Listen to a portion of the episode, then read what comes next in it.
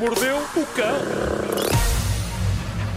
Título deste episódio: Vem até mim rolo de papel, soprado pelos ventos quentes do secador, quentes como essas moscas doidas. Estás há muito tempo em Melhor casa. poeta. não é? Parecia poesia, não é? Eu não, não, não, não idealizei isto como se fosse poesia, mas de repente comecei a dizer e senti- senti-me poético. Senti-me poético. Eu também senti. Eu estava a ver antes, antes, antes de, de avançarmos, eu, eu descobri aqui uma, uma notícia que, epá, que eu não, não, não tinha explorado e que eu acho incrível, que foi em Odivelas, vocês viram isto?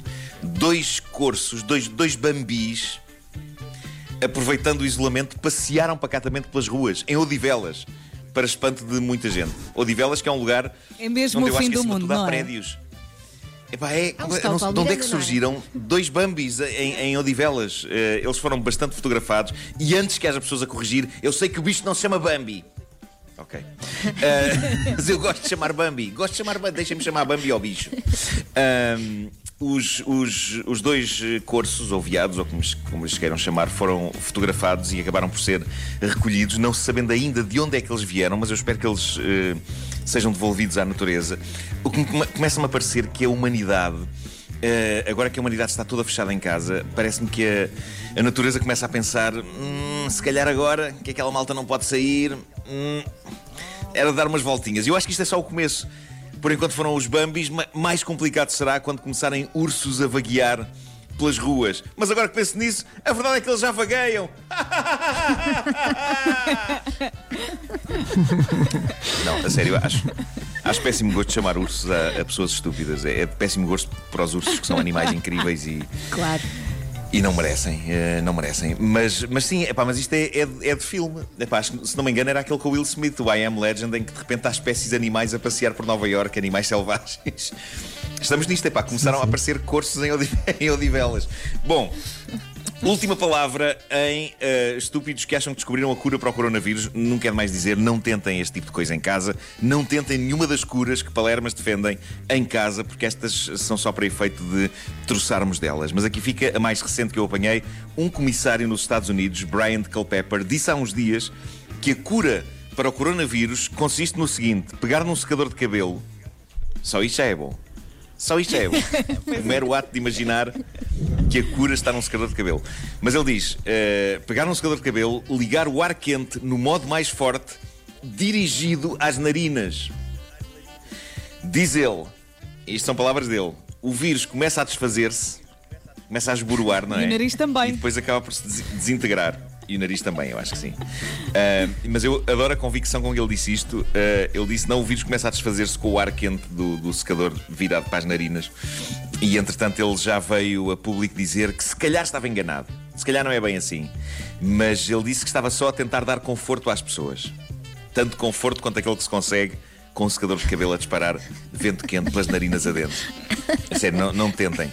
Não tentem Adoro, isto em casa. adoro. Bom, agora que todo mundo já percebeu que, ok, estamos a atravessar uma fase diferente e dura da história da humanidade, mas que talvez tenha sido uma palermice aquela corrida insana ao papel higiênico, eh, que, corrida que agora leva a que várias pessoas tenham em casa pá, torres de rolos de papel higiênico sem que nenhuma delas perceba exatamente porquê. Mas parece uma altura ideal para falar de uma grande inovação ao nível precisamente do papel higiênico. Eu estou a chamar isto grande inovação, mas eu creio que posso estar com alguma boa vontade a fazê-lo porque não tenho 100% de certeza que isto seja de facto uma grande inovação. Ou sequer uma média inovação. Mas lá que é uma inovação é. Basicamente o que se passa é que um inventor americano, e, a- e a, como, é que se, como é que se chama? Ariel Yanni, acaba de inventar o primeiro rolo de papel higiênico telecomandado da história. O quê? Telecomandado? Eu acho direto ao. É todo um pequeno, mas versátil engenho que está enfiado dentro do rolo de cartão e inclui dois motores, um receptor de rádio, um controlador de velocidade e uma bateria e duas discretas rodinhas. Ninguém, talvez nem, nem o próprio inventor, sabe para que, é para é inventou isto.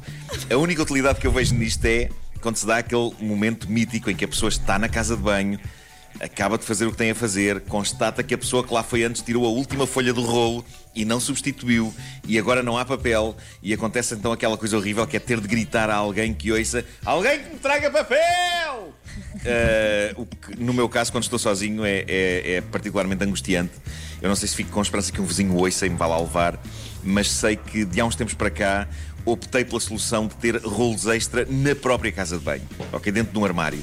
Mas eu acho que ter a possibilidade de fazer com que o rolo venha até nós, sem que tenhamos de nos levantar e que nem que seja um metro a pinguim, é precioso.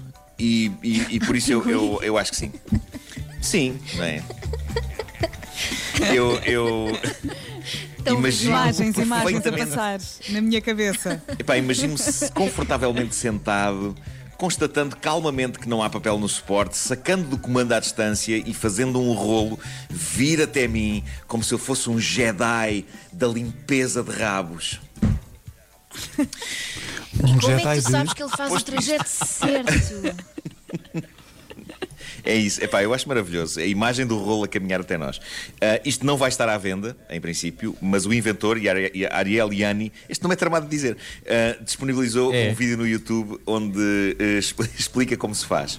Como se faz um papel higiênico que vem até nós. Vou já experimentar. Isso deve ser um balúrdio. segunda- Fazer que Arieliani, Uma bateria e um rádio. Arieliani Sim, já Ariel pedi Yanni. muitas vezes no Nepalês. É muito bom. É bom, é. Bom, eu tinha, tinha só uma. Tinha, Olha, este- ainda temos tempo só para uma última coisa. Sim, sim, diz, desculpa.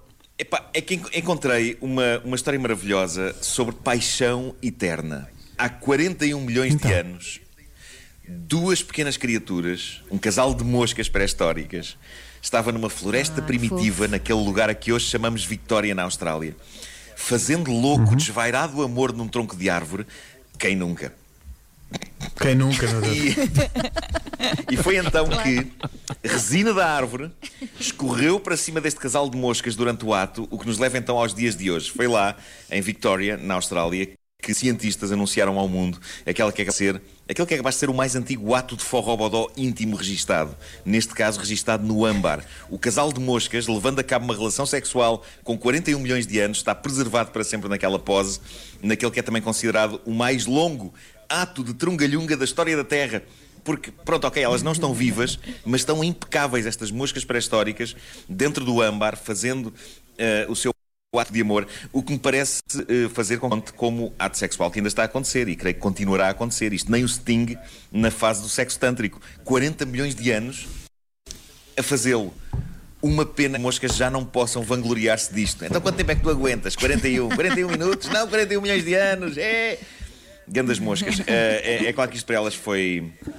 Para as moscas foi chato e eu só as imagino a levar com a resina em cima e uma delas a dizer: Ah, vamos ficar imortalizadas para a eternidade a fazer isto. E a outra a dizer: Esta Epá, mas, eu- mas pose." eu tinha umas fezes, eu tinha umas fezes de triceratops para degustar a seguir. Pá, isto não me convinha não. Mas é que tu repara, isso é ver o copo meio cheio, porque na Foi um realidade final feliz. são 40. Quanto é que é? 41 milhões de anos? 41 milhões, 41 milhões de anos. São 41 milhões de anos à espera do orgasmo e não chega. Repara É verdade, não chega. Não chega e é provável que não chegue. Quer dizer, a gente não sabe o que é que se passa ali dentro do âmbar, ok? Sim, dentro. Dentro do âmbar pode estar a acontecer magia e nós realmente estamos aqui só a especular. Forró Está muito bodó bem. no âmbar. Bem, Uma nova moda. Já estou a ver no Notícias ao Minuto. Nuno Marco recomenda âmbar para muitos, muitos, mas muitos minutos de prazer. Muitos mesmo. São nove da manhã, bom Depois, dia. hashtag fica em casa. Exato. Fica em casa.